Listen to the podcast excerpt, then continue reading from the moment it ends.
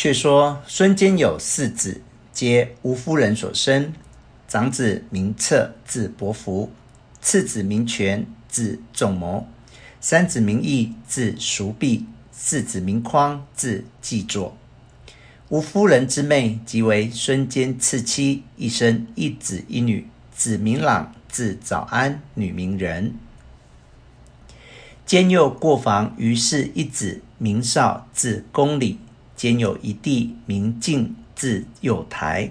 兼临行。竟引诸子列拜于马前，而谏曰：“今董卓专权，天子懦弱，海内大乱，各霸一方，江东稍宁。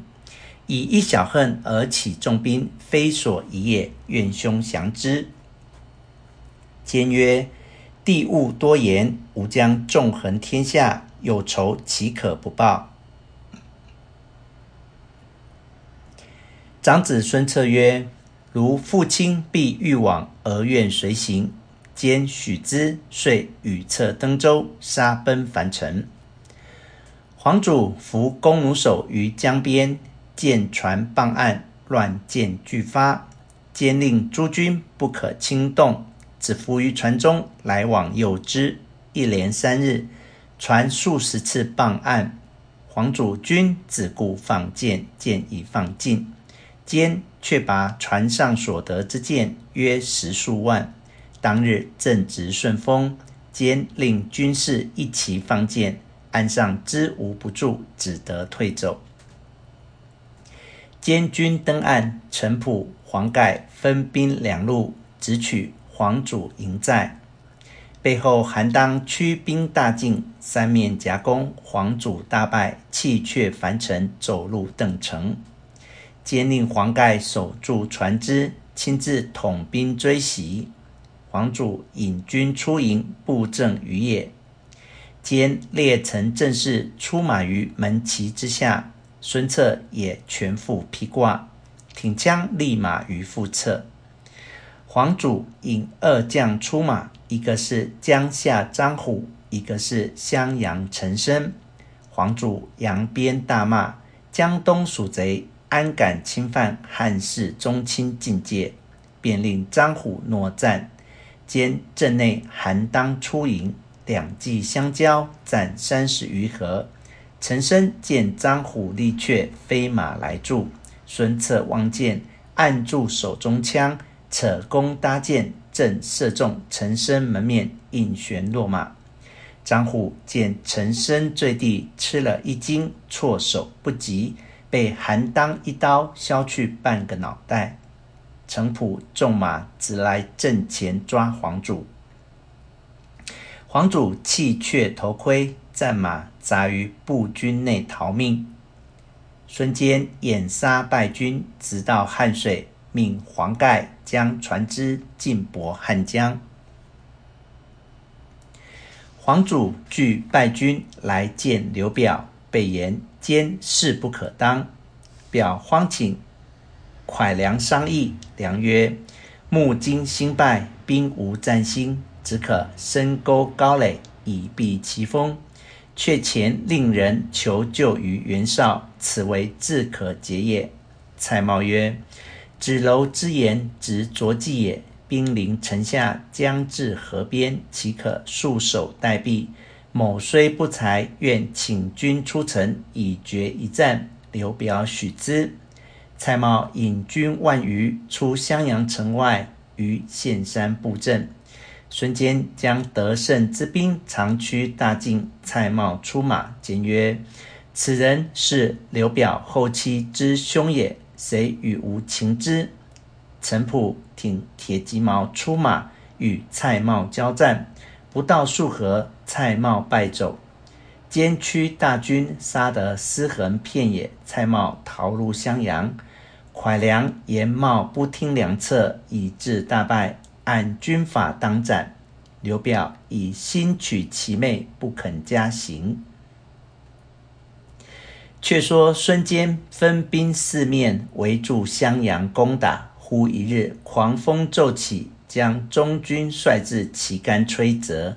韩当曰：“此非急兆，可战班师。”坚曰：“吾屡战屡胜，取襄阳，只在旦夕。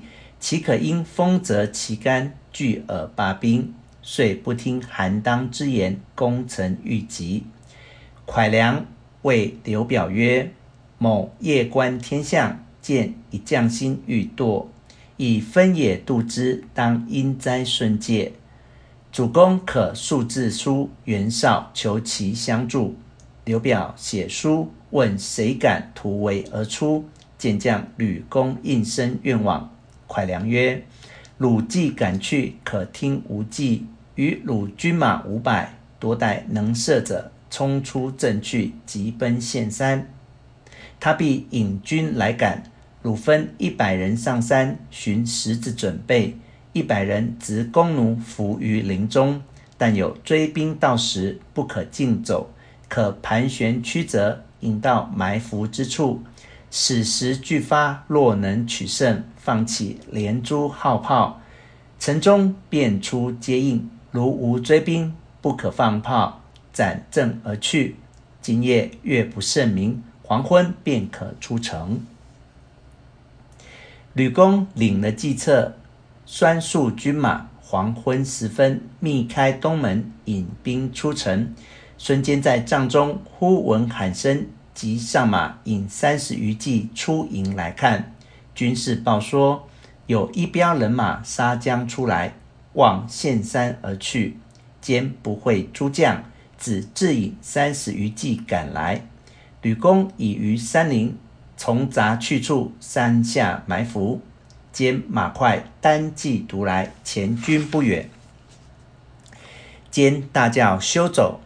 吕公勒回马来，斩孙坚，交马只一回，吕公便走，闪入山路去。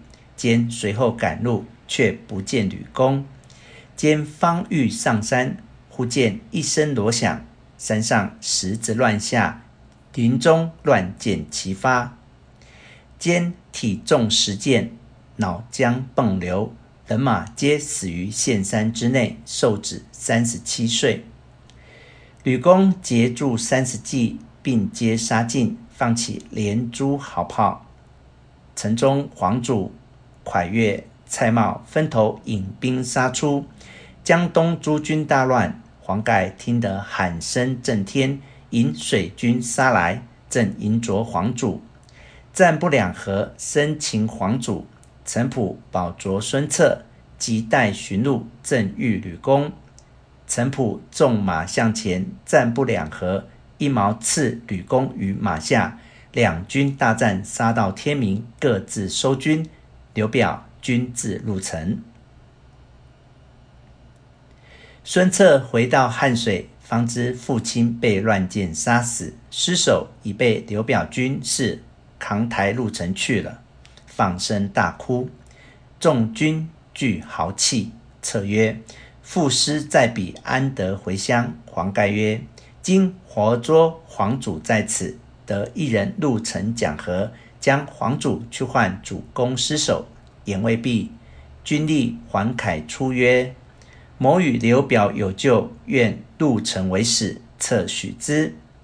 黄凯入城见刘表，具说其事。表曰：“闻抬尸首，无以用棺木，城主在此。”可速放回黄祖，两家各罢兵，再修侵犯。黄凯拜谢欲行。接下蒯良出曰：“不可不可，吾有一言，令江东诸军片甲不回，请先斩黄凯，然后用计。”正是追敌，孙坚方殒命；求和，黄凯又遭殃。未知黄凯性命如何？且听下文分解。